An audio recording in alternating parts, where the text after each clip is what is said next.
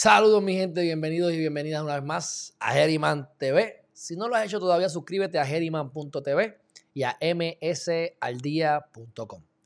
Ahí vas a estar recibiendo todo lo relacionado a las criptomonedas en msaldía.com y en geriman.tv los temas legales, temas de política, sexo y religión, mi gente. Así que vamos rápidamente al video de hoy que tiene que ver con eh, una demanda que le han hecho al IRS. Esto no tiene que ver con el Security Exchange Commission, pero tiene que ver con los impuestos.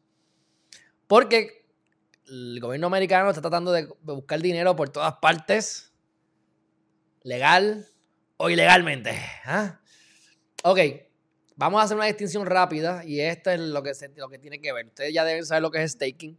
Si no saben, pues lo haremos en otro momento, pero staking básicamente es yo cojo las monedas y digo, te las voy a, te las voy a, no te las voy a dar, las tengo aquí, pero hacemos un contrato, se llama Smart Contract, que haremos otro video sobre eso más adelante, para que entonces yo, yo voy a permitir que tú uses mis monedas como colateral, tú puedas entonces invertir, hacer tus cosas y me vas a devolver un porcentaje. Cada staking es diferente, puede ser que te paguen con la misma moneda, puede ser que te paguen con otra moneda, puede ser que te paguen anual, mensual, semanal y hasta diario. Y en, algunos casos llega hasta 15, 20% de interés anual. Y eso te lo pueden dividir por día o por semana. O sea, que, que es excelente. Eso es aparte de lo que vas a ganar con el aumento del valor de la moneda. Así que si tú tienes un aumento del valor de la moneda que se hace 10 veces lo que tú invertiste y después te generas un 15 o un 20% de intereses anuales en eso que tenías, y entonces la moneda aumentó 10 veces, pues ese 15% también va a aumentar 10 veces. Y eso es una es, muchísimo lo que, lo que vas a ganar eh, de esa manera, pero hablaremos de, esas, de esa manera de inversión más adelante.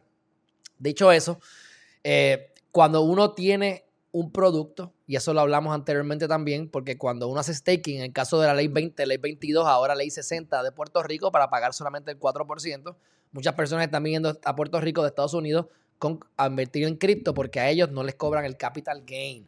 A nosotros los puertorriqueños sí, pero aunque esto no está escrito en piedra, porque esto está desarrollándose, no hay jurisprudencia, pero el staking se ve, número uno, como que no lo debes, no lo debes, no lo debes, no lo tributas hasta que no lo cobres. O sea, si tú inviertes un dinero y está creciendo hasta que tú no lo pases a tu banco, no se cobra el, tax, porque entonces no lo no ha generado nada, eso sigue allá en, donde sea que esté, en, el exchange o, en staking o en tu wallet.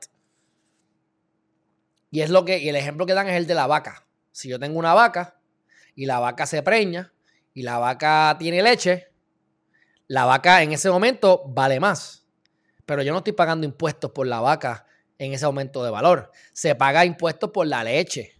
Se, impuesto, se paga impuestos por la venta del becerro. ¿Ves? Pues es lo mismo.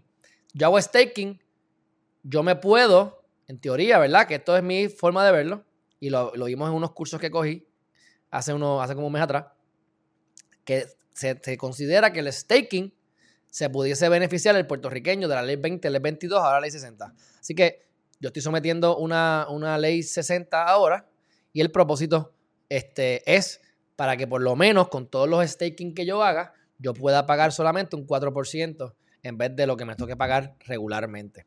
Pues en este caso del IRS, el IRS está cobrándole impuestos por el staking que habían hecho. Compraron un, token XTZ, que se llama Tesos, en el 2019. Eso aumentó de valor, pero y, están en staking, pero ellos no han retirado nada. Así que hasta que yo no retire, yo no he visto un capital gain, no me puedes cobrar. Ese es el resumen de la, de la, de la, de la demanda. Hay unas cosas adicionales que están haciendo pero miren lo peligroso que esto sería si, si el IRS hace eso. Número uno, el IRS estableció que no iban a cobrar por eso y están cobrando ahora. Así que, porque por ejemplo, mira, a, principios de marzo, este, Cointelegraph reportó que el IRS clarificó que los inversionistas en criptomonedas que solamente comprieran, eh, compraran dinero usando fiat, que es el, fiat es el dólar, por ejemplo, el papel, paper, eh, currency, y no vendieron, no vendieron durante el 2020, no tienen que reportar eso, eso, esas actividades. O sea que el olvídate del staking, es en general. Si yo no he vendido, yo no he generado el capital gain. Si yo tengo una propiedad y la propiedad aumenta de valor, ¿me vas a cobrar impuestos ahora por ese aumento? No, tú me cobras cuando yo venda. Y eso es lo que ha sido así siempre. Y ahí la jurisprudencia desde el 1920 sobre esto. Así que esto no debería pasar, pero aquí el, peligro y la, mezclándolo con la volatilidad del mercado como está, como es. Las criptos son volátiles. Pónganle que entonces se termine el año cuando la moneda subió a 3 dólares.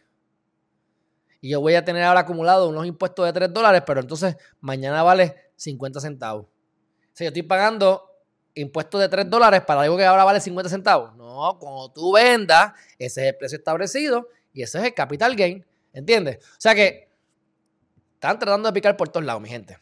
Este es el resumen del, caso.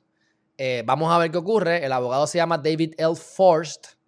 Y, y entonces dice, en mayo 20 se reportó que eh, el US Department of Treasury querían que le, están intentando, tratando de que los exchanges y los que custodien las cripto, como por ejemplo me imagino los bancos, eh, tengan que reportar transacciones mayores de 10 mil dólares a IRS. Que eso lo hablamos que eso es Biden con sus inventos. Eh, ¿Verdad? Pero dicho eso, ese es el caso. Entendemos que no va a pasar nada, pero es bien interesante para que vean cómo staking es una, modalidad nueva. Esto empezó, creo que fue este año a principio o a finales del pasado. Esto de staking es nuevo. Y es una de las maravillas de las criptomonedas. Porque yo puedo guardar mi moneda, enseñártela y comprometerme contigo sin dártela. Yo la custodio y me pagas intereses en, eh, de, por eso. Además de la ganancia que tenga con la moneda. Así que aquí hay múltiples maneras de generar ingresos con las criptomonedas nada más, mi gente. Así que fuerte abrazo y nos vemos en la próxima. Recuerden, suscríbanse a msaldia.com y a herriman.tv. Hasta la próxima. Bye bye.